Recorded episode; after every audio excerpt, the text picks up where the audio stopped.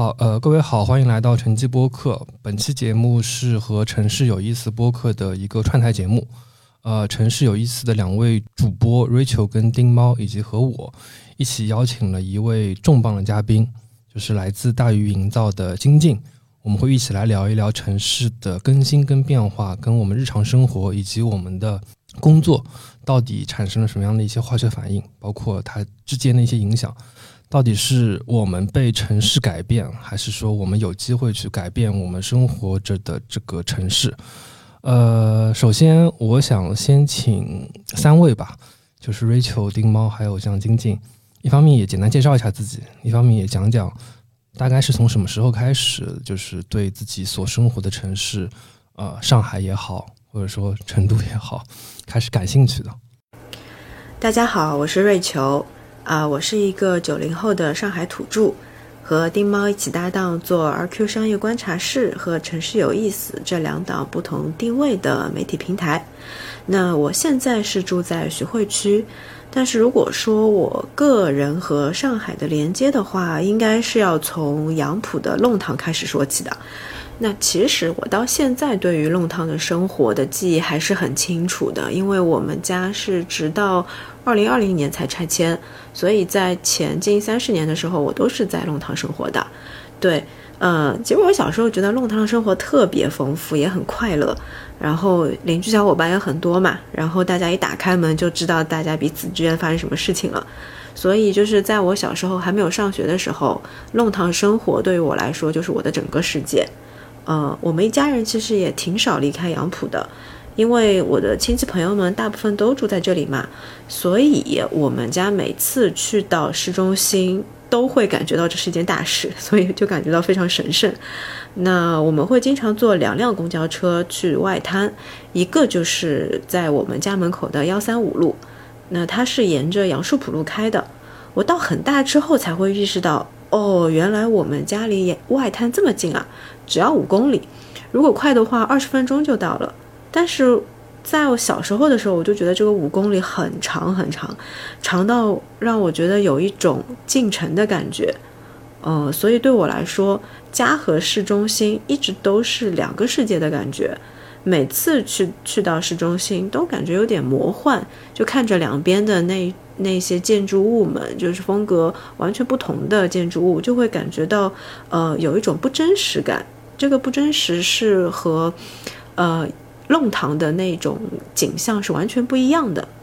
那除此之外，还有一个标志性的建筑是对我来说意义很大的，它几乎是伴随着我的成长，就是杨浦大桥。呃，从我家的阁楼向外看，是正好能够看到它的半身。而且还有一点是，它几乎和我同岁，因为它是九一年开始建造的嘛，我是九一年生的，所以总感觉我跟它。在某种程度上面会有一种情感或者是精神的连接，对，嗯，那个时候我们去浦东嘛，还是要去坐渡轮比较多，但实际上好像我们去浦东的频次和机会也不是很多，所以我每次站在我的阁楼去看杨浦大桥，我就会去想，这个桥的另外一边究竟是什么呢？Hello，大家好，我是丁猫。嗯，很高兴这一次能和晨曦播客串台。嗯，说一下我自己吧，我是成都人，呃，是一个八五后，来上海已经七年了，就是今年正在经历和上海的七年之痒。嗯，坦白说，过去的这七年，我认为收获会比呃自己失去的要多很多。呃，目前都还在感受和这个城市之间发生的各种关系。嗯，那今天这期节目因为也比较特别，是一个成都人和三个上海人之间的一个对话，所以，嗯，我打算今天就是以一个外地人的，嗯，外地人看上海这么一个视角，和你们三位本地人进行一个深度交流。所以今天想多听听看你们对于上海这这座城市的一些看法。了解，那晶晶，你你也是住在其实类似的一个。这个弄堂里面，但是片区不太一样。对你看到的是瑞秋看到的是杨浦大桥，我看到的是南浦大桥。嗯，对，因为我我家其实也是住在那个以以前我们叫南市区啊，其实是也算是老城乡的那个片区哈。那现在已经合并成黄浦区。那其实我们还是会有一些男士的情节，尽管现在有点找不着 哪里是男士的这个边界了哈。但南浦大桥一直是一个象征。我还记得它，嗯，真的。开通的时候，我们是很多人会排队去坐那个过大桥的那个巴士，要去感受一下那个大桥终于通车了。因为它，它很很大的一个特点是在浦西这个部分，它下面是螺旋向下的啊。那个做法其实从来没有过啊，不知道大桥还能做成这个样子的。好像是为了节省地皮。对，就是因为这边已经没有地了。非非常非常南市区的一种，就是浦西片区的一种做法，就是要把这种地用出。对，那那真的是有这种感觉哈，因为从小生活的这个弄堂也是比较狭小哈。我们那边弄堂一条一条的，每一条名字都很特别啊，什么用上海话讲叫小壁弄啊，男小壁弄，鸡毛弄啊，就是大四嘎，就是大水，就是。大水街啊，就是其实现在讲上海话都有一种南市区的韵味，不知道怎么回事。糖坊弄啊，是吧？嗯，对，糖坊弄，对对对对对，就是这这些弄堂，以前我们都觉得特别搞笑，怎么会这么起名字的？就是用上海话读，就更有一种风味在里面哈。呃，但当时当我们去理解这个背后啊，就我有一个契机去了解，原来这些弄堂都有以前的那个以前的业哈，就是比如说。刚好那里是做那个小皮匠啊，就是他的那个手工业哈，所以他就会跟这个皮有关的一个名字，或者我们还有筷子弄啊，那这 之前就有这个 做筷子的这个业啊，还有像大水街，是因为它下面原本是座桥，后来就是把它呃铺上了路了啊，所以很多那边都是什么什么桥，什么什么桥啊，就我们我我住在其实是董家渡路进来的这个。区域啊，也另外一边是连着小南门啊，就是是老城乡里边的小南门站，直通到董家渡路的这条线上啊。那这个地块，呃，现在已经变成浦西的一个新金融中心哈，就有有这样一个这样的定位哈。但在我小时候，其实特别热闹的，那边儿就是一个超级闹市啊，就是一直是给我感觉有各种摊啊，布市就是。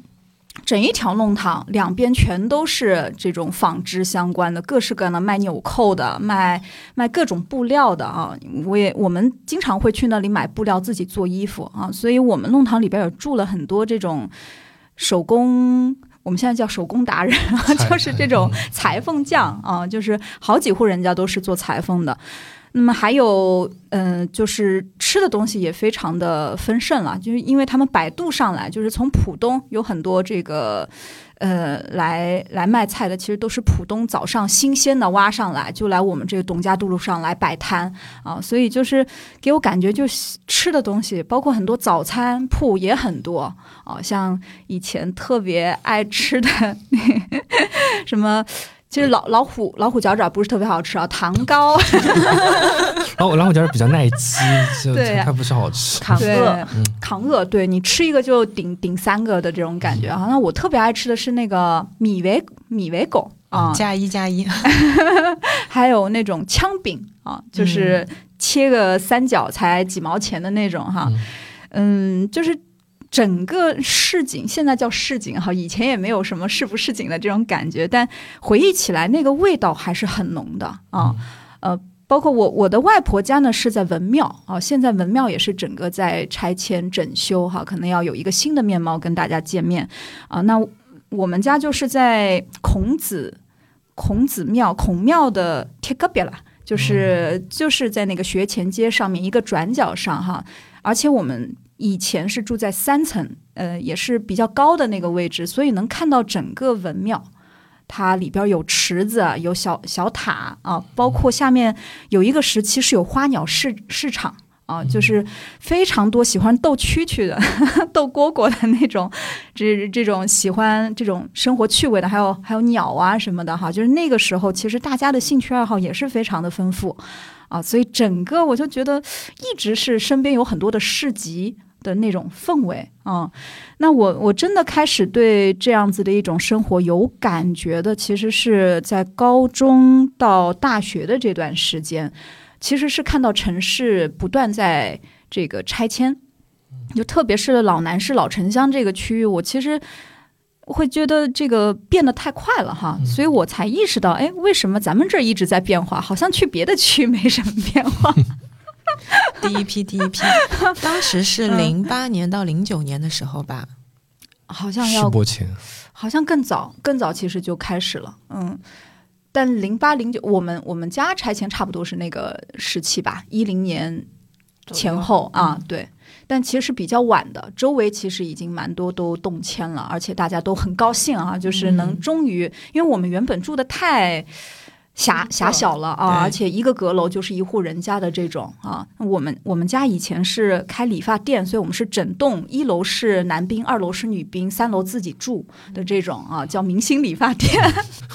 就是就的确空间比较小，所以就是希望就是可以更多的空间用来做经营嘛。嗯，其实我家小时候也是这样子的，当然我们不是一楼、二楼都打开的，我们是一楼打开。我奶我奶奶也比较有那种生意头脑，我们家是第一个拥有电视机的，就弄堂里面第一个拥有电视电视机的，然后第一个拥有呃电话机的，然后他又买了小霸王学习机，所以这些东西他都有点像是付费服务的那种感觉。哦，就是像打游戏一样来来来付钱，一个小时多少钱来用一用是吧？对对嗯，那这个确实有头脑了。对，对，嗯，所以我的这个跟城市的情节可能就开启于上海的大变迁吧，就是这个城市的变化，这个动荡其实是给了我跟城市进一步去了解它啊、以及去了解我还可以怎么参与它的建设、它的变化的这这样一个契机。嗯，哎，所以当时是对这么大变迁是好奇呢，还是说对故土的这个留恋或者说回忆啊？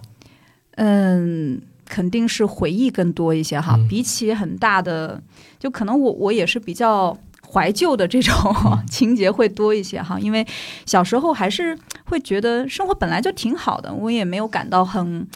很憋屈啊、很很烦闷，因为从小就在这个环境，所以你你也没有跟外国的这种生活的比照哈，所以就会觉得这就是应当的啊、而且身边人的这种关系也特别好嘛，大家的生活都在弄堂里边，就一起吃吃饭，或者你买什么东西，都是在附近能够全都完成。那这样一种距离感，其实一夜之间不见的时候，会有一种恐慌啊、不知道会变成什么样，会不会很陌生嗯。而且我也担心家人他们会不会不适应啊，就是。比如说，原本朋友圈子嘛都在那个弄堂，或者是那个南老南市那个周边哈。那如果我们要搬到，比如说搬到郊外去了哈，搬到一个这个不管是浦东还是哪里哈，就当时其实动迁很很大可能都是去到很远的地方啊，所以心里边就会觉得我们做了就一百年都在老城乡啊。结果要去一个那么远的地方的话，会有一种心理上面的落差。不管这个住房条件是不是变好了，对这个陌生感以及哎，我不是城里人了的那种感觉哈，会有一种失落感。啊、那我可能自己更大的一个情节就是，嗯，我对我对这个老房子整个会不见，这个街区会不见，会有一种害怕。啊，就是会觉得，就是我从小到大的这个环境跟生活。如果会消失，那是不是什么都会消失哦？就进入一个疑惑期啊，然后很想要留住它，所以我就很很长一段时间，我就拿着照相机去拍。高中跟大学那个期间，我参加了豆瓣上的一些行走行走路线哈，就跟着一些前辈会专门去拍石库门老房啊，嗯，包括去一些就是正要拆的或者已经在拆迁中的这些地方哈，会觉得好像行动能给我一些力量，嗯，嗯。就是也把这个失失落感弥补回来一些。一开始是有的，但是到一定阶段了，也会更丧，就是就是一天就是一直在看这样的东西。因为就是它只能留在你的相片里，变真的变成一种回忆。对对，就是你你挡不住它的变、变化的那种无力感还是有的。嗯，就是觉得单记录本身它可能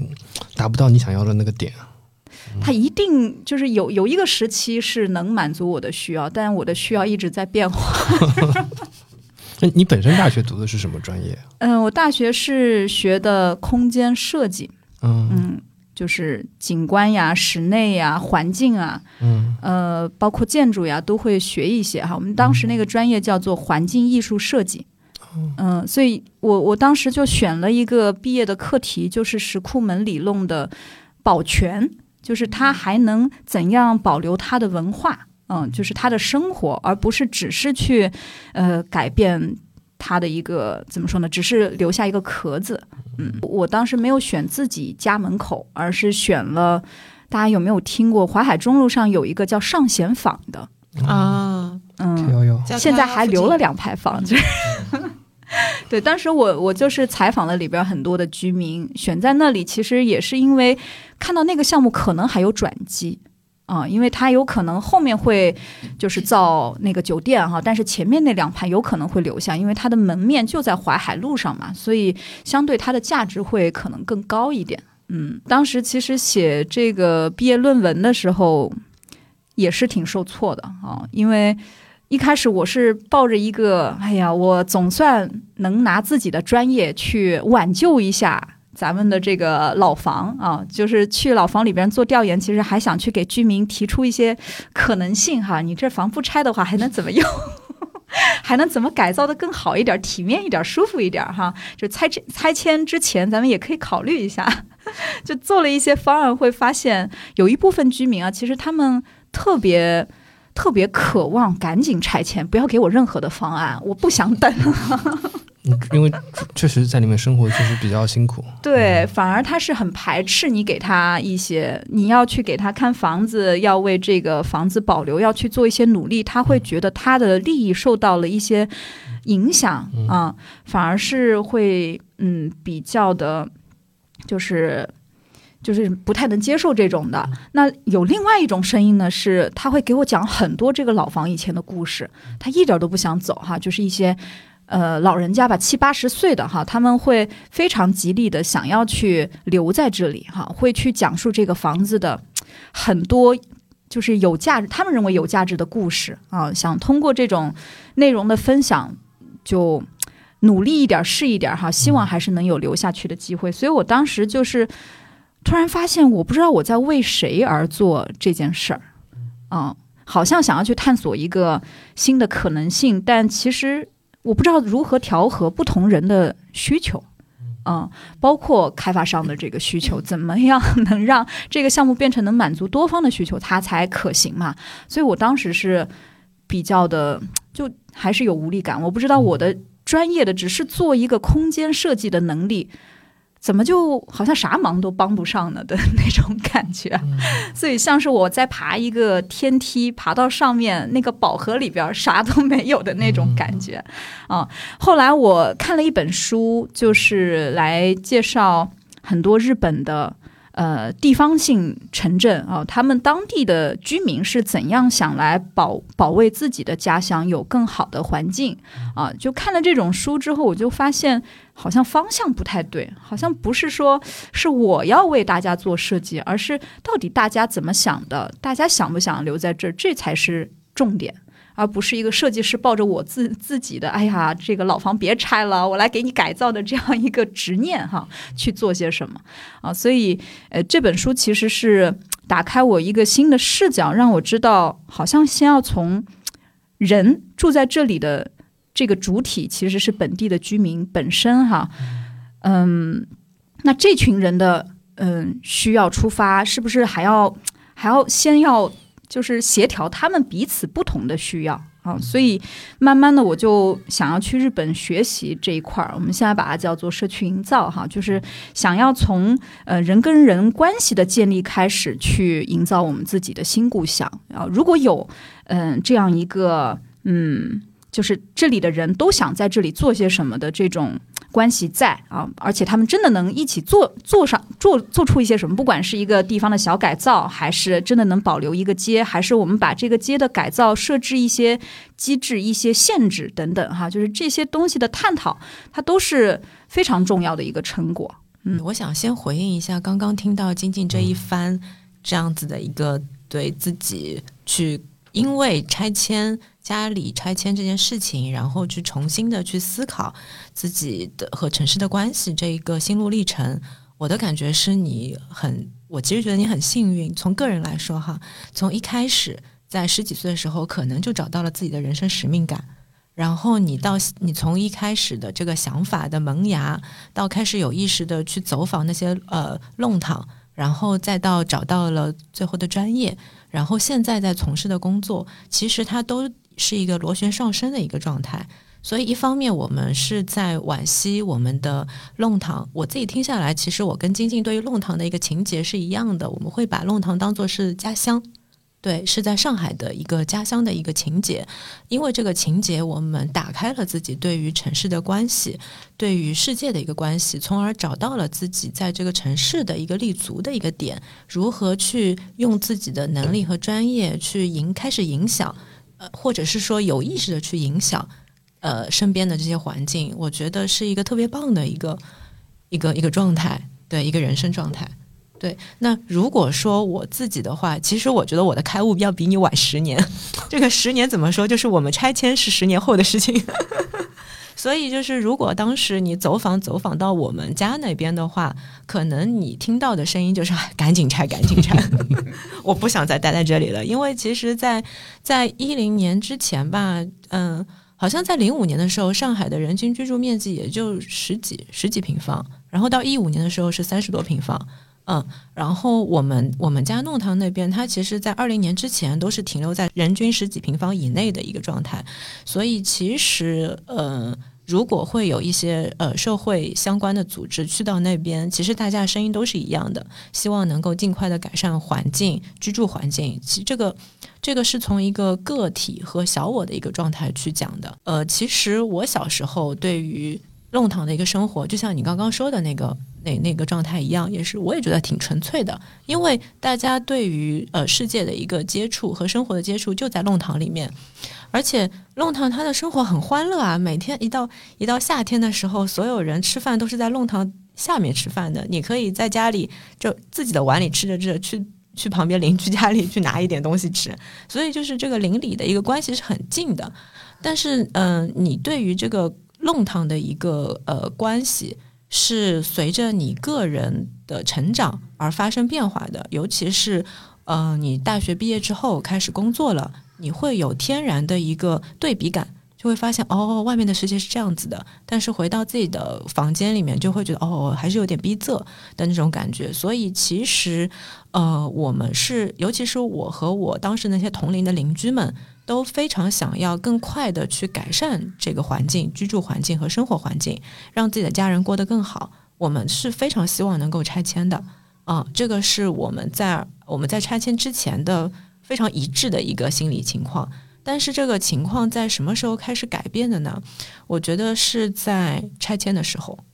嗯，真的是到拆迁的那一刻，每个人当然那个时候还是在搞一系列的这种工作，呃，一系列的拆迁工作，要要多少钱啊，要什么什么更好的方案啊，这些很具体的东西。但是，一旦到了这个尘埃落定的时候，你真的要把你的门牌号拆下来，全家人都要离开那个弄堂的时候，你就不禁潸然泪下。就会发现啊，这个过去一辈子都住在这里。我爷爷奶奶是，呃，二十多岁的时候就来到这个弄堂了啊，房子是自己造的啊，才慢慢的从一层楼到二层楼到后面的三层楼，然后呃，邻居们就是一辈子的这种老邻居。就在那一刻，可能一切的生活都没有的一个状态下，你就会发现啊，这个记忆，这这一段生活可能就会。成了一个你永远没有办法去再返回的一个记忆，所以那个时候就会感觉到你需要去挽留它。对，所以其实就是我刚听了你的心路历程，我发现哦，我开悟比你晚十年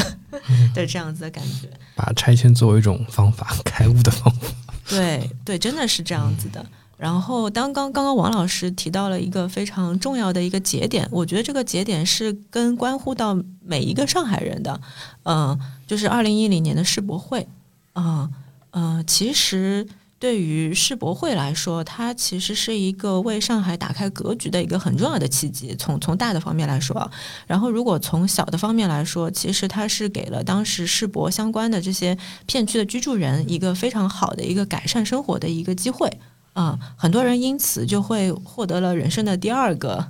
呃机会点之类的哈，大家都知道 是什么原因。那呃和这个片区呃不相关的那些片区，就比如说我们是一些上海的呃上海杨浦区的这一些人，他们的他们对于世博会的一个关系就是啊，因为这个大的一个节点大的展览，我们可以因此看到这个世界，能够看。其实当时这个展览展会很少的。而且这种国际性的又又几乎没有，所以要在这么核心片区开。对对，所以你今天来看，今天我们看到的前滩、后滩、卢浦大桥、十三号线，这些其实都是世博会当时的产物啊。然后所有的这种现现代化的这些城市的呃改造和更新，都是因为世博这个契机，然后开始。往前去贴近，而且用很快的一个速度在进行城市的一个变迁。对，那我当时的角色是什么呢？我当时是世博园里的一颗小白菜。对，就是我，我我没有，我当时其实对我来说这个机会很难得，我并不知道这个机会对我后面来说意味着什么，我只知道我要赶紧去。嗯，对，然后我们当时是被分在了欧洲区。所以你很很有很大的机会是能够看到全世界的游客，所以你每天的工作是去接待这些从全世界来的这些呃游游游客朋友们，要跟他们去讲解附近有什么。对，那这份经历，我到十年之后才发现，它是潜移默化的影响了我们现在做的这个商业观察这个工作，嗯，包括我们和呃目前的这些商业地产的沟通和和去理解他们在做的事情。其实，所有很大部分的跟城市有关的商业开发，它都是缘起于当时的二零一年一零年的世博会的整体的一个城市的规划和变迁。那现在，其实在上海有那个世博博物馆嘛，然后最近也开放了图书馆。如果大家对于这个这一段，历史感兴趣的话，可以去那边翻阅相关的资料，就会看到很多跟上海有关的呃更新的规划的一些内容，都是缘起于当时。对，嗯，所以其实从二零一零年，从我个体而而言，还是说从我们上上海人而言，它是一个更快速的向外看的一个时机。对，对，就是上海可能再一次回到了全球舞台。然后你也是借了这个世博会小白菜的机会，可能也是整体视野又往往前推了一层。对，嗯，对，挺好。因为因为我是我我虽然跟你是同年，但我没有机会去做过那个小白菜，所以还是蛮可惜的。还是有一丝羡慕。对，肯定是羡慕啊！因为这个确实也不是说就是谁都可以去做，因为我当时我就记得是大学生嘛，大学生研究生。对，如果说那个时候，我现在再来翻看啊，如果说二零一零年到二零二零年这十年里面，上海是整体一个大力开发的一个过程、快速发展的过程和向外看的一个过程，那可能在二零二零年之后，我自己的感觉会有一点像是向内收的一个过程，因为正好是。呃，一个客观的一个情况没有办法向外了，所以尤其是这个时候，我知道，呃，那个社区营造这个议题在上海有了更多的一个更多人的讨论，然后大家都开始关注自己身边的这些社区如何更好的去维护邻里的关系，如何去优化，然后身边的这些老社区如何更好的去优化。所以，我我个人觉得，从二零二零年开始，它就像是一个向内看、向向内收，以及如何去关注自己和邻里之间的关系的一个过程，身边的生活如何更好的、更好的呃优化的一个过程。对，嗯，对。然后就是社区这个议题，特别是在一九年之后吧，特别是二零年、二零年这个疫情之后，它突然之间它非常火，而且。又回到了我们身边，而且是确实是变成了一个我们每个人都要去面对的一个议题。就是就是我我挺想问金靖的，就是你们这个就是你现在从事的这个社区营造的工作，它是怎么样参与到整个上海的，就是这么大的？因为上海其实一直是在做做城市更新嘛，这么大的一个过程当中去的。嗯，呃，其实我们这个组织最开始是在二零一七年哈，就是就上海开始就对于一些公共空间开始有一些促进型的政策出来哈。呃，那当时我们有一个伙伴，呃，他们的组织叫设计食堂，哈，就是他们其实发起了城市设计节这样一个城市更新的一个节庆吧，啊，就是这样一个节是让我们能就是聚集到一起啊。我们现在大鱼的几个合伙的伙伴，大部分都是那个时期遇见的兴趣小组的伙伴啊。就最开始我们其实是在愚园路。呃，二零一七年在愚园路，我们成立了一个叫“大鱼小鱼”的 兴趣关关注愚园路的一个兴趣小组啊，这也是为什么大鱼会有大鱼这个名字。其实它的渊源，其实最开始那个鱼是愚园路的鱼，嗯，然后大鱼的鱼是愚园路的鱼，那个小鱼的鱼呢是我那个代表我这个意思的鱼啊。哦，对，其实它的。对，背后的含义其实是，嗯，大家好像看上去在做的事情有点单纯，有点傻劲儿哈。但其实背后每希望大家回到每一个我都是小我啊。然后当我们呃看到这个街区需要去发生变化，或是遇到一些挑战的时候，咱们能够游到一起，往一个方向去共同努力啊。然后游完了。这个如果打败了这个 一个挑战的话，哈，我们就可以再回到一个小我的这样一个状态，哈，这是咱们的一个意向。那当时城市城市更新的这个进程，其实是，嗯，让我们感到了有一种机遇的，啊，因为特别多的其实是新上海人吧，其实也也住在上海的呃公房那种楼里，哈，当然也有商品房，那。其实我们的合伙人好几位都是呃在新华街道这个片区生活的，呃，当时又觉得其实自己周边的环境并不是那么理想啊，那他们又有这种建筑设计、空间规划的一些专业背景，有一些能力啊，再加上这种城市设计节啊，或者是公共空间的一些大赛呀，啊，就是这个时期刚好有各式各样的机会。让这些有能力的青年人可以参与到城市建设的过程当中去。那我们其实就是抓抓取了这样一个机会吧。然后我们自己的这个城市设计节也从一七年大家只是兴趣小组啊，我们也看到城市设计节当中的一些困难、一些呃一些难点啊，呃，然后我们会发现跟居民发生更深度的关系才是核心，哦，才是城市更新当中我们。这几个人很想要去支持的一个方向哈，所以我们在二零一八年再做一次城市设计节的时候，就选择了其中一些伙伴居住的这个街区啊，就改自己身边的街道啊，然后大家就嗯，就改自己楼下的小区，或者是每天都要路过的街道。相关的地方，对，跟自己最息息相关。呃，那大家的动力其实是非常的单纯的。嗯，比起要去就是通过城市更新去赚钱，大家更在意的是这件事情到底我们是否有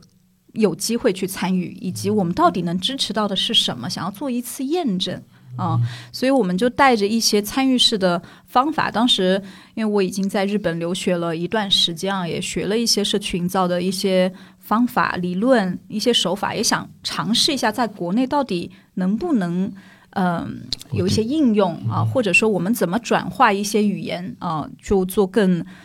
嗯更本土化的一些尝试吧，哈。所以我们在二零一八年就成立了一个社会组织，叫大鱼营造，就其实是在这个城市更新的洪流里边抓到了这样一个机遇啊，然后我们就嗯通过一次又一次的开放性的活动，哈，就是要改哪里，我们就去。哪里做活动啊？在活动的过程当中，去捕捉更多方的需求，甚至去嗯，让不同的需求能在现场都能被看见啊！就我们让大家看到，其实没有人的想法是一模一样的，就是因为大家想法不一样，所以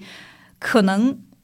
改造出来的东西没有完美的。但我们需要去接纳这个里边，比如说呃需求量比较大的是什么哈？就是大家会有一个能够接纳的一个方案的选择，是相对合理的啊。那去搭建这样子协协同的过程，或者是大家能彼此理解的这样子的平台，可能就变成了我们接下去的一个专业的工作。嗯，哎，那你自己是觉得做这个活动更有收获呢，还是说把这个就是具体的这个硬件落地，嗯更有收获？嗯，我们会觉得硬件永远是一时的，就是它一定会过去那个。就是可能一开始改造好的时候，大家会有惊喜；改造完了之后，还是要看大家使用的怎么样啊，到底有没有持续的给大家带带来哦，这个空间是有价值的的这种感觉，以及它能否嗯，就是这个空间能否带来更好的关系哈，这个可能是我们更看重的。所以，往往我们感到特别有惊喜的，或者是感到特别大的收获的，其实是在人的变化。人的意识的变化。当我们呃一开始啊进入这个社区的时候，我们会发现很多的对立、对抗啊，就大家可能一有一些什么意见就会去投诉啊。嗯，但如果我们的进入慢慢被大家理解成我们是在改善关系的这样一种存在啊，我们在倡导一种新的公共生活的可能性，慢慢被理解之后，大家都会成为伙伴，就不再会有人去就是很对立的直接就。发表一个我个人利益的这样一个声音出来，嗯，所以对我们来说，可能改造类型的、更新类型的这些项目，嗯，它一定有开始、结束的节点，而且它是重要的撬动点，因为大家都对这件事情看得见、摸得着，而且有参与的机会点啊。那接下去的事情就是日常生活当中怎么去经营好，有可能我们需要有这样参与的长期的据点。嗯，或者是长期运维的一些活动，能够去支持大家，在我去参与城市的建设或者社区的营造，我是有这样子的呃参与的机会，以及我这样去参与，他对我自己的生活，对我身边人的生活，真的会有好的改善啊，有有这样子的一种信心，它才是可持续的。嗯，那可以举一两个例子吗？新华街区，因为我觉得其实那边更新的点位还挺多的，嗯，就是包括我记得有一个。粉红色的那个街道，嗯，呃，还有几个，还有几个可能是现在确实如你所说，就这个点位它更新完就没有了。就是我记得像华侨居委会旁边有一个，本身是做一个想做一个小的露天的画廊的，嗯，但那个点位想现在就对就就消失了。嗯，对，因为其实城市更新，我们可以有机会有有一些资金能够，比如说一年当中，在一个街区有十几二十个点位，可以有机会去。改造啊，去更新，但是并不是所有的点位真的都是怎么说，都是居民长期需要的。嗯，啊，那么要去验证它是不是长期需要，其实它是一个自自然而然变化的过程啊。如果这个地方很有人气，一直会有人去办活动，那这个地方就会有人愿意去延续它的生命啊。但如果说在这个过程中，哎。其实也没有那么的有人气，或者大家也没有时间精力去维护它的话，它自然而然可能就就消失不见了哈。所以，嗯，我觉得并不是说我们要去坚持空间改造的点位越多越好，而是在比方说我们现在特别特别高兴的是，嗯，我们在呃新华的街区里边已经有了一个比较大的据点，叫做社区营造中心啊，就是新华社区营造中心。可能在上海，它也是首个能够在那里呃支持更多青年人去参与社区营造的这样一个据点。那这个据点，我们不是说它的建筑有多好哈，就是它其实也是一个城市更新改造的计划，在一个弄堂的深处哈，有有一片草坪啊，有一个呃这个儿童友好的一个游乐场哈。那其实我我想举的一个例子是，这个里边还有一个。呃，儿童自己打造的游戏场啊，那最开始的契机是因为，哎，有了这个社造中心，我们其实想更多的支持这个地方的呃孩子跟家长哈，他们可以有自己新的场所去玩儿啊。但是最开始也只想到说，呃，咱们去拉一点赞助哈，有有一些这个资金能够给到他们做一个运动场，是不是就很好哈？这最初的想法，然后也实现了，但后来发现。呃，其实要让这些孩子在这里真的能够有更多的这种呃，像我们以前的弄堂里边这种玩的很尽兴的那种感觉啊，其实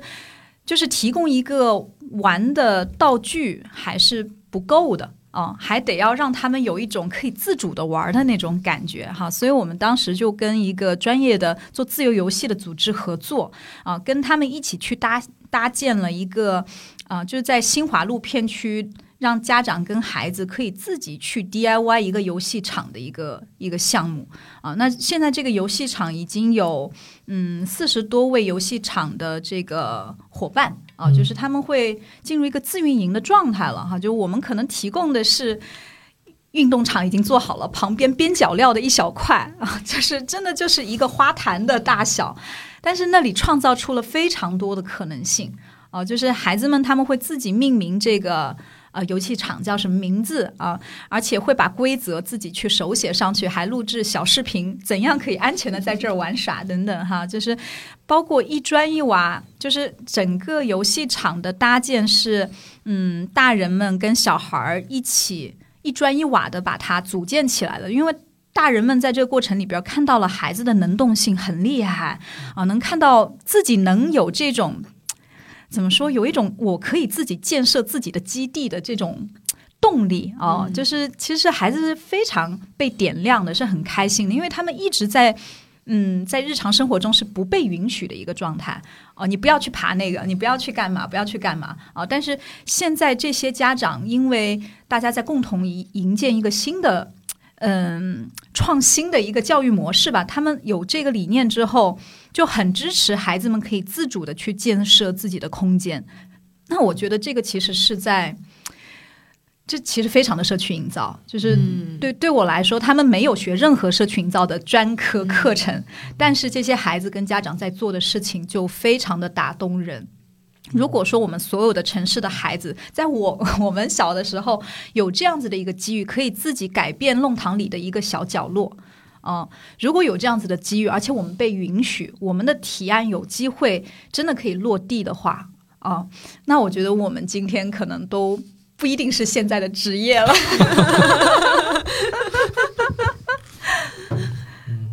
哇，好有趣哦！就是我自己一直是觉得上海是全国最 well organized 的一个城市。就是它被设计的条条框框很清楚。就我跟丁猫，我们俩是合合伙人嘛，我们俩会有个很强烈的特性。他是成都人，他其实有时候会很擅长去打破一些规则。那我就是属于那种一定要在这个规则里面去做事情。这个是能能够体现出两个城市的一个文文明的一个风貌。如果从性格的一个角度来看的话，然后刚刚听到现在的孩子们有这样子的一个机会，去在一个非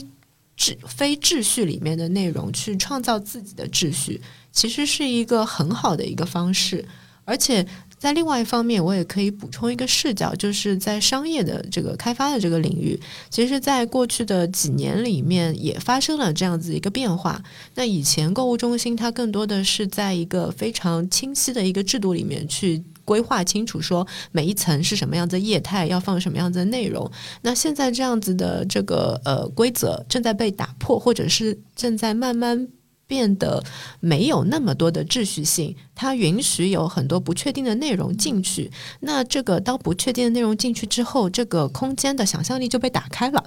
它就像是说，就我举个例子，可能原来它是一个被设计的非常清楚的一个空间，然后里面就是一个儿童乐园。那现在很有可能是它的一个做法是找到一个组织和它共创这个内容会是什么样子的。那里面的很多空间模块，它都是可以被移动的，或者是重新组装的。那这样子的话，消费者。在里面就不只是一个纯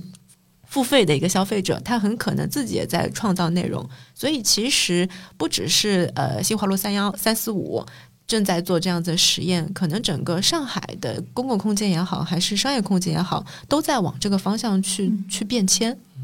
对，这样是不是？这个消费者对这个空间的粘性力会提高很多，我觉得是的，嗯，对我听了这个刚刚那个静静讲的这个例子，我我感觉那些家长啊，包括孩子啊，他可能日常他只要有空，可能就会到你们这边来玩。那其实，在商业空间可能也是一样，因为其实商业空间其实现在抢占消费者就是时间啊，包括精力的，其实不仅仅是商业空间本身了嘛，包括像社道中心，包括像很多上海的一些绿地啊等等之类的，其实都在跟他们去抢占消费者的这个心智啊、时间啊，所以说，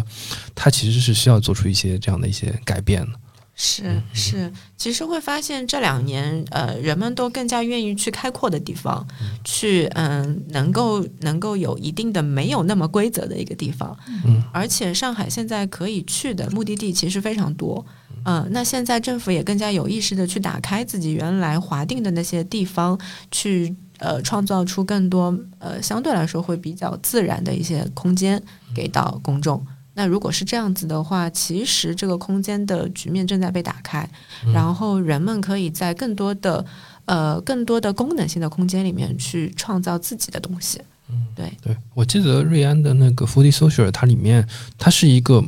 呃怎么讲呢？就是通俗的讲，它是一个美食的一个市集一个广场，但它里面是留了空间给到。好像叫呃一个美食剧场吧，就可以做一些活动在这里面的。然后我朋友最近有在发起一个他们片区的，就新天那个片区的一个 City work 活动，问他们能不能把那个地方借出来做一个工作坊，就他们非常的开放，非常的欢迎。所以我就觉得还挺就挺挺不一样的，跟就是日常的可能我们这个典型印象当中的这个商业空间来讲，就是可能还是就在我的观感上还是挺不一样。我想这点 Rachel 可能。她的观感会更多，因为你日常接触的会会会比我们一般人来讲会更多一些。对，我相信就是开发商自己的视角视野都会随着不同的，嗯，因为现在一些主商业地产主力的中层，他其实也是年轻人，他也在接触现在的消费趋势，所以就像刚刚呃那个王老师提的 Foodie Social 这个案例，他也是一对呃，我记得应该是。八五后到九零后这样子的一个团队去做的，所以其实他们很懂现在消费者或者是公众更愿意提供什么样在什么样的空间里面玩，对，所以呃最近正好 fd Social 正在进行新一轮的一个提升，所以刚刚说的那个剧场它还是被保留下来，然后用新的一个规则去运作它。对这个地方我稍微补充一下，就是我们观察到的这几年。嗯，商业综合体它从形态和空间设置的一些变化，以前我们就是常规理解的这个商业综合体，就像万达，对吧？这种是大型的综合体，而且它是盒子模，它是封闭式的。那这几年，不管是嗯开发商想要更开放式，还是说更多的功能性，让嗯不管是老年人、小孩子都能非常轻松的就能进入这个场域，所以它会打开来。所以我们会发现，现在不管在上海还是嗯深圳、成都这样的城市，会有一些商业体，它会自己放一个空间在那儿。你看起来它是空的，它没有内容，对，但是它反而是很 open 的，给到这些有内容的团队把内容植入进去。因为以前可能招商的人会说，我这个地方我要填铺，我要选一个什么零售，或者是选一个餐饮。把它整个场子给填满，但现在大家宁愿把这块空出来，就是空出来，它其实也代表着有更多的想象力嘛。那也能看到，因为毕竟我我大部分时间生活在上海，我也能看到现在有越来越多比较有趣的、有内容的这样的小组织，他们缺场地，但是他们有很丰富的内容，那就能够和嗯地产开发商去做更好的结合。那这种空间，嗯。它因为就是没有被定下来，它具体叫什么，所以你能看到它随时随地都在变化。那这种变化其实也就吸引了更多的人去到访，所以我觉得这是一个呃蛮有趣的一个开放性的就是设置的，嗯，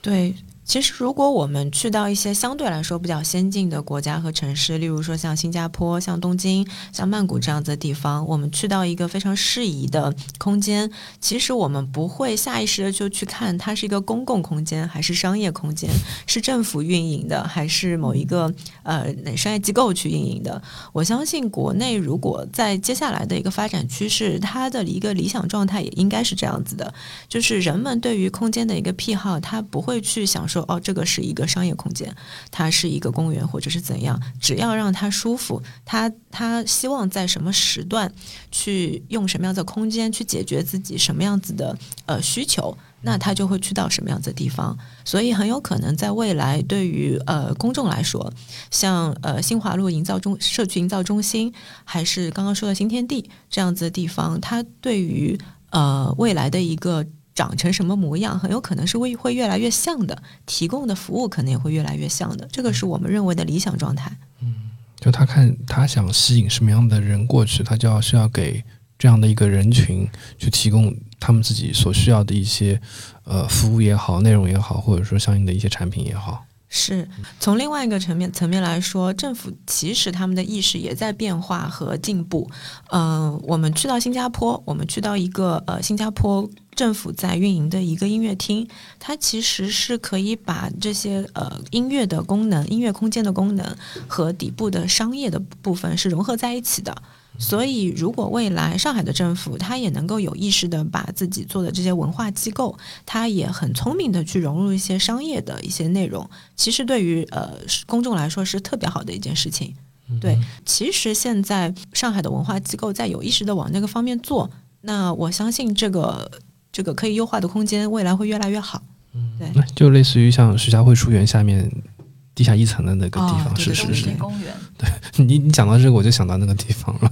就它其实挺不像一个公立图书馆的一个空间的，就做的很很很很潮吧。如果用一个这个一个字来概括的话，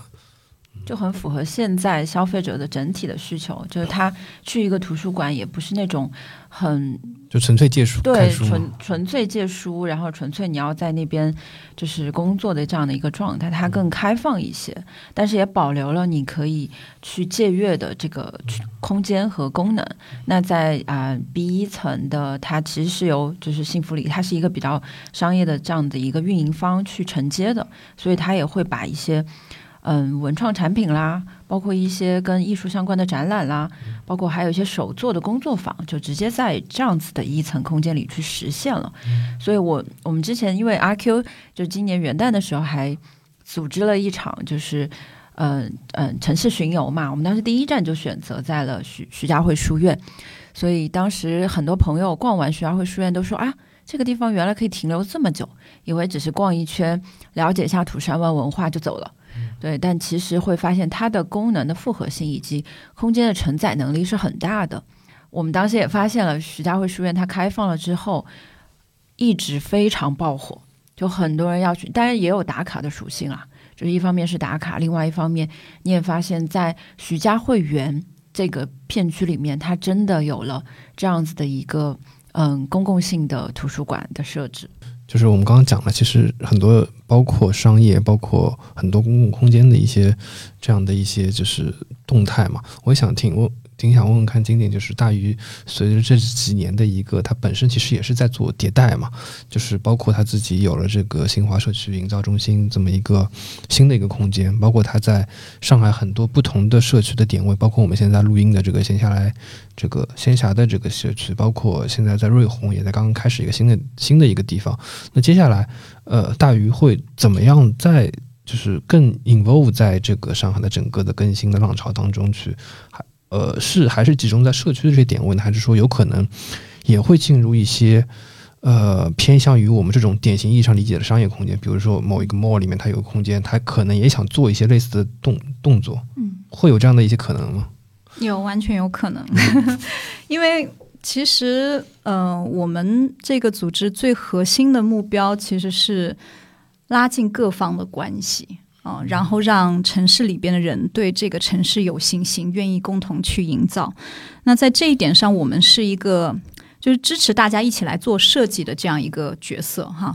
嗯，所以其实政府方跟企业之间，不管是地产商，不管是 shopping mall，呃，还是就是资产运营的这一方，或者是呃这个地方的居民，其实我们也很渴望有各式各样的一些项目能把大家粘合在一起，能看见彼此的价值，能就是成为彼此的助手哈。所以。嗯，其实无无无所谓是在社区里，还是在商场里，还是在一个街区上，对我们来说都还比较一视同仁。其实是在都是在做关系建设的这件事情啊。所以其实我对刚刚嗯阿 Q 的两位提到的这种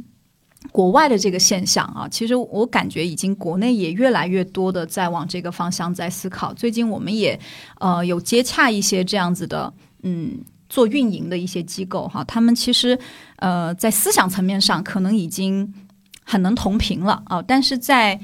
就是动手这件事情上，还是会有一些担心啊。就是其实大家并不是缺空间啊，就是特别大的 shopping mall 其实都有各式各样大的公共空间，但是对于怎样在大的空间做好一个嗯好的软性的一个支持平台啊，就是它能够囊括哪一些类型的内容，哪一些内容呃可能要 say no。啊，就是这里边的一些规则，呃，一些价值观，以及是否有专人去做这样一件事情哈。比如说，有两三个人的一个组织可以专门来对接，呃，各种群体或者是社社区的组织，或者是一些个体哈。就是这个里边，大家还的确经验比较少啊。那在这个方向上，其实我们是呃愿意去支持的，嗯，也也可以通过一个两个这样的项目，我们去打造出一些经验、一些模式出来，一些工具出来。那其实我们在在大阪啊，就是有有去参访过一个项目，其实就是大阪最高的一栋商业的楼啊，上面是办公楼，下面就是大商场。这个商场里边其实就是有两到三个工作人员，专门他们组成的这个部门，就是让这个地区的居民可以成为志愿者，分成几种不同的形式来支持这里的社群活动哈。他每一年都会办。这个社群的大会啊，各个公共空间他们划分成一二三四五六七八九十这样子的不同的小场景哈，然后每一个都给他制定出一些。一些规则，其实有自由度又有规则才是比较合理的，就是在一个框子里边，你是感觉安全跟自由的，而不是什么规则都没有，什么机制都没有，那可能整个会变成一个乱象哈。所以可能在这一部分，呃，咱们是会有一些经验能去做支持的。所以现在虽然我们在上海的点位比较多哈，但其实我们是也尽可能的在每个项目里边去找到这个地方的特性，嗯，比如说。不同的空间，它的属性就不一样。有一些空间可以经营，有一些并不可以经营啊。那它的配置，它我我们在里边的这个活动的性质也会要去选用不同的一些模式。嗯，我可不可以把你们的工作理解为，就是让，就是比如说这个片区的一些不同属性的人群，他们可能在日常的工作或者生活当中，他们其实呃没法打交道，或者说也见不了几面，或者见了面也没法深度沟通。但是你们可能可以去通过。呃，活动也好，或者说一些设计也好，把他们，呃，至少吧，至少是可以有一些这个认识，或者说知道彼此需要什么样的一个这样的一些机会。那在之后，就比如说碰到像。疫情这样的一些突发的紧急事件的过程当中，其实，在那个时候，我我有看到新华街道它整体的这个韧性，包括它面对一些很突发、很紧急事件，它有很多一些比较快速，然后也是比较可以被别人复制的一些案例吧。就我觉得这个可能功能，就从功利的角度来讲，功能上可能是会比较好。这个可能是社区营造的一个收到的一个效果吧。嗯嗯，对，其实我们现在在做的事情，一种是。呃，如果我们有据点，就让这个据点，嗯，可以去承接越来越多人想要做的事情啊。比如说，他们需要有办公的空间，他们需要有录音棚啊。那其实，在空间上面，我们就可以去做一些支持。比如说，可能也有一些人想要在嗯生活的地方就能够工作，就能够去组织各种各样的活动。那呃，社造中心其实能支持。这些他们生活上面的需求、工作上面的需求，那进一步的，他们如果想要有伙伴啊，来共同去做一些什么事情，我们可能就是项目制的可以去做支持。嗯，比方说在社会创新的这个领域，或者在可持续的这样一个细的领域上面，其实我们会组织呃这个话题性的啊，大家共同来探讨这个话题，然后共同去探讨一些可行可行的一些方案，然后再到。尝试落地，那整个呃这个街区都是一个田野啊，大家可以拿来试，因为已经呃有五年的时间搭建好了一些土壤啊，有有这样子的人的关系的基础，以及我们跟跟地方，不管是政府还是呃还是跟警局，就是跟各种相关方，我们都已经有了一个彼此支持的关系哈，大家都成了伙伴的话，嗯，如果你这件事情是对大家都好的事情，大家都愿意。更愿意来支持。那还有一种就是，嗯，比如说政府方本身对于大家参与城市共建有需求，那我们也可以项目制的让更多的青年人。或者平时不太会出现的这群人能够参与得上哈，每一年通过呃三个月两到三个月左右的这种培力计划，其实我们可以让普通人都能参与上，成为社区设计师、社区规划师的这个角色啊。所以在这个过程当中，他又能找到自自己在这个地方的伙伴啊，或者是一些技术支持，也能够有这样子的自信，真的能落地一个自己很想改变的一个事情。嗯，普通人也可以，普通人当然可以，就是希望这些事情是不管是孩子还是老年人，他们在社区的价值都能够被看见啊。那日常当中这样子的支持系统越来越多的话，我们的粘性就会越来越强，整个街区的韧性会越来越强。当我们遇到强敌，比如说疫情再次呃突发的这种情况哈，或者是其他的一些呃突发事件哈发生的时候，其实它是。不是说还需要大鱼在那里摇旗呐喊做什么，而是他们自主的，因为已经有其他的协作伙伴哈，所以当有谁在这个期间也想要发起一个对大家好的一个议题的时候，大家很容易起来，很很，因为已经协作过了，所以嗯，这个韧性，我觉得重点是它抵御强敌、抵御这些风险的这个呃能力啊，跟它的速度。啊，都会发生一个很大的变化，嗯，而且它可能是很多群体会共同发生哈，不是说是有一个强有力的力量在那里，就是只是它在那里发生，有很多是我们不没有办法预测的啊，就会有很多惊喜在这个街区会发生。嗯，刚刚你说到就是普通人都可以参与嘛，我一下子就就来劲了，就是想说，哎。做社区营造，他可能也未必是要相关专业的人才能参加进来。那晶晶能不能跟我们讲一讲，就是在目前的这种工作里面，你们最需要什么样的人，或者说最想要他们进来去完成什么样具体的一些工作？其实我们并不会有这样的设定，因为一设定，其实就变成了一个门槛。哦，嗯，所以，嗯，咱们的一个机制其实。其实是我们也会有，如果有需要，我们会项目制的去招募，嗯嗯。但平日它就是一个敞开的模式，你想做什么可以一起来聊啊。比如说，我们会有工作坊，邀请大家一起来关注自己的身边。比方说，我们可能会有一些伙伴很在意老房子啊，或者是有人会在意社区里边，呃，是不是会有闲置的空间啊，或者是社区里边有没有一些弱势群体，其实我们看不见他们。但其实他们很有能量啊，或者是社区里边的代际关系等等哈，就是这些议题，其实我们专门会有议题工作坊，激发大家对身边附近的议题的关注。其实每个人都一定会有不同的经历，人生经历引发他对不同的议题有那种，就是他的温度是不一样的。那他如果找到一个他真的在意的议题，他就有行动力。那如果他有技能上面的需求，我们就去配。可以支持他这个议题的其他的伙伴啊，所以其实相对来说，它的入口是嗯，就是非常宽敞的啊。但是你能否做完这件事情，从从一个想法到真的能做到落地，甚至你的想法它可以持续的做下去，变成你的一个事业，这也是一种可能。对对，所以这个后面的路还是要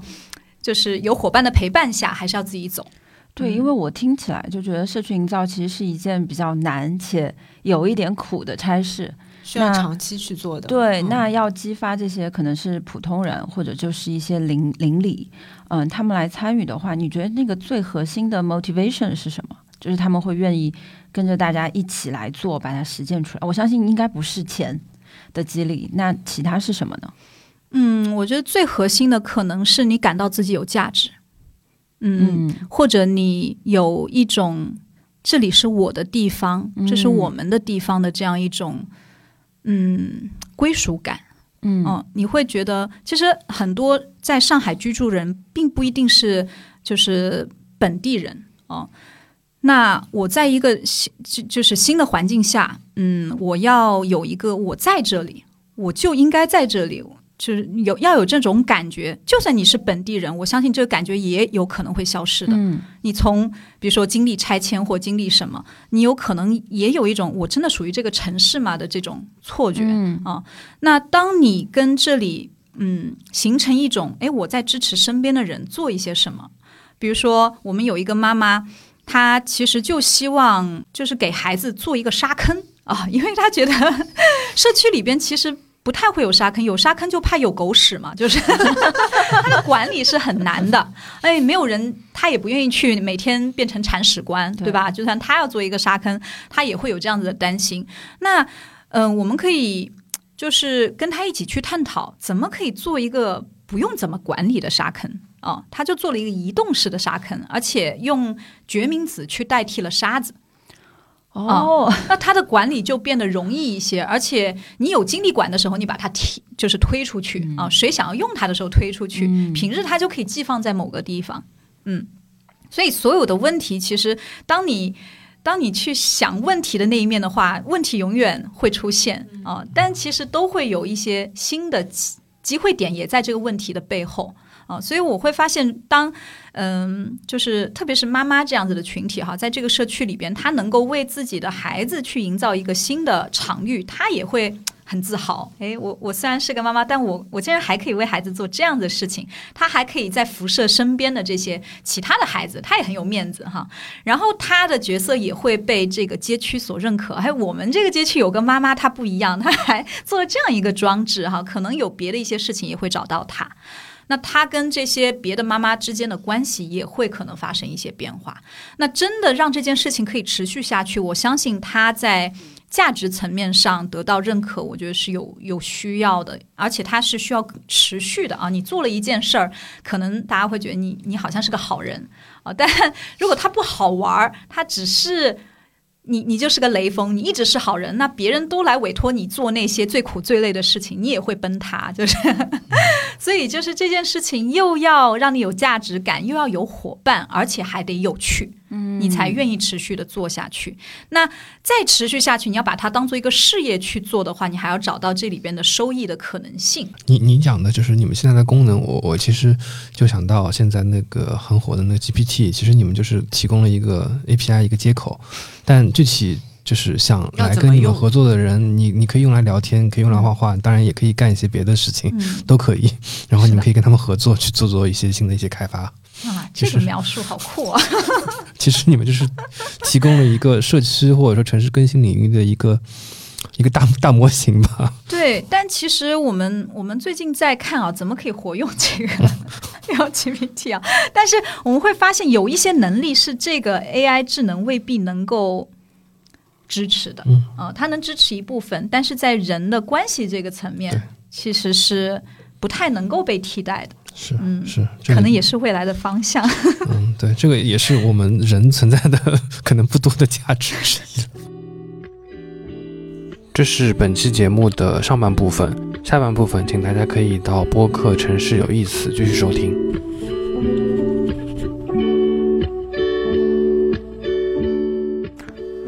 感谢收听本期节目，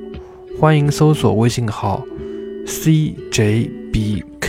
XCS，也就是成绩播客小助手的拼音首字母。小助手会邀请您进群参与讨论。您可以在苹果 Podcast、喜马拉雅、小宇宙以及各个泛用型播客客户端收听节目，也可以在微博、微信上搜索“成绩播客”与我们互动。如果喜欢节目，欢迎在各大平台打分评论，并分享节目给您的朋友。Hello.